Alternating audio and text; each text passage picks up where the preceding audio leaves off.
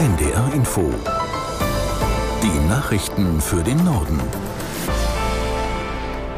Um 11.29 Uhr mit Juliette Groß.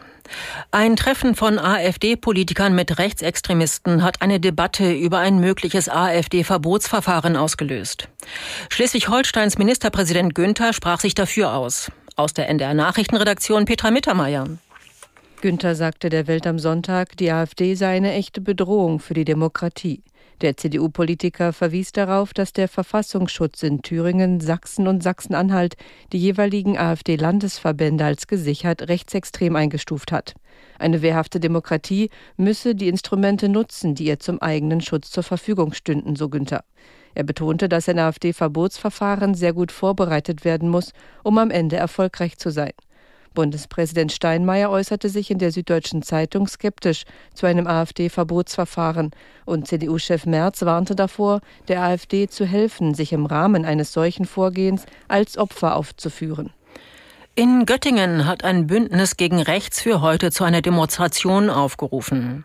Die Polizei erwartet mehrere tausend Teilnehmer, die gegen eine parallel stattfindende Kundgebung der Querdenkerszene protestieren wollen. Den ganzen Tag über kann es in Göttingen deshalb zu Verkehrsproblemen kommen. Gestern Abend hatten vor der Hamburger AfD-Parteizentrale etwa 2000 Menschen protestiert.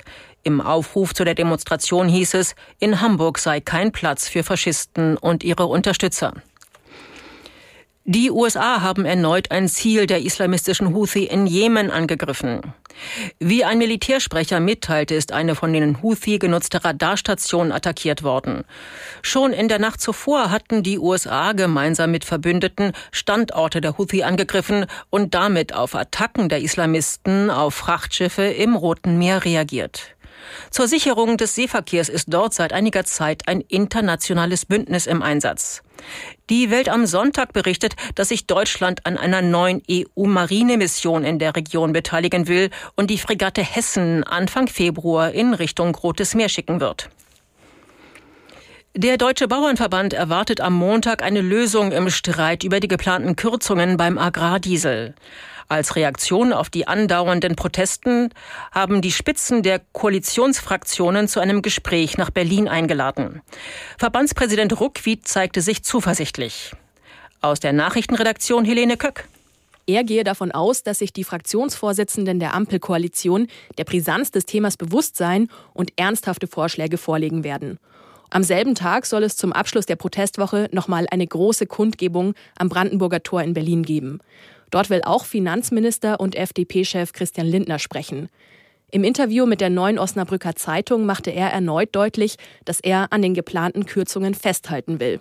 Für eine Normalisierung der Staatsfinanzen müssten alle ihren Beitrag leisten, so Lindners Begründung. Als Erleichterung stellte er den Landwirten aber den Abbau von Bürokratie in Aussicht. Durch weniger Regulierung solle der wirtschaftliche Erfolg der Bauern insgesamt verbessert werden, sagte der Finanzminister der Rheinischen Post. Der Deutsche Mieterbund warnt davor, dass die Mieten weiter drastisch steigen. Mietervereine erreichten immer mehr Beratungsanfragen wegen massiv gestiegener Wohnkosten, sagte Mieterbund-Präsident Siebenkotten der Augsburger Allgemeinen. Inzwischen sei jeder dritte Mieterhaushalt in Deutschland überlastet. Siebenkotten forderte die Bundesregierung auf, dringend mehr bezahlbaren Wohnraum zu schaffen. Ähnliche Forderungen kommen auch vom Spitzenverband der deutschen Immobilienwirtschaft ZIA. Bis 2027 könnten in Deutschland bis zu 830.000 Wohnungen fehlen, warnte ZIA-Präsident Mattner.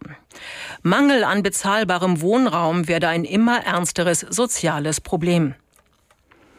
Im Norden und Nordwesten der USA sorgt das Winterwetter für Probleme.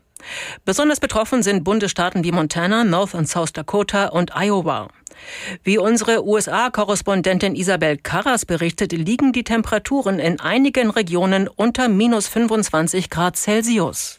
Der nationale Wetterdienst der USA warnt sogar davor, dass es wirklich gefährlich werden kann, sich zu lange draußen aufzuhalten. Von Schnee über Hagel, Sturm und heftigen Regen ist wahrscheinlich alles dabei. Und das wird auch den Verkehr in Teilen des Landes eher lahmlegen. Vermutlich auch in Iowa, wo am Montag ja die erste US-Vorwahl stattfindet. Heißt, die Republikaner stimmen ab, wen sie ins Präsidentschaftsrennen schicken wollen. Und schon jetzt wird damit gerechnet, dass wegen des Wetters weniger Menschen dabei sein können. Der US-Wetterdienst hat in Iowa schon am Freitag von allen Reisen abgeraten, die nicht notwendig sind. Außerdem wird bereits vom vielleicht kältesten Vorwahltag in der Geschichte des Bundesstaats gesprochen. Das waren die Nachrichten.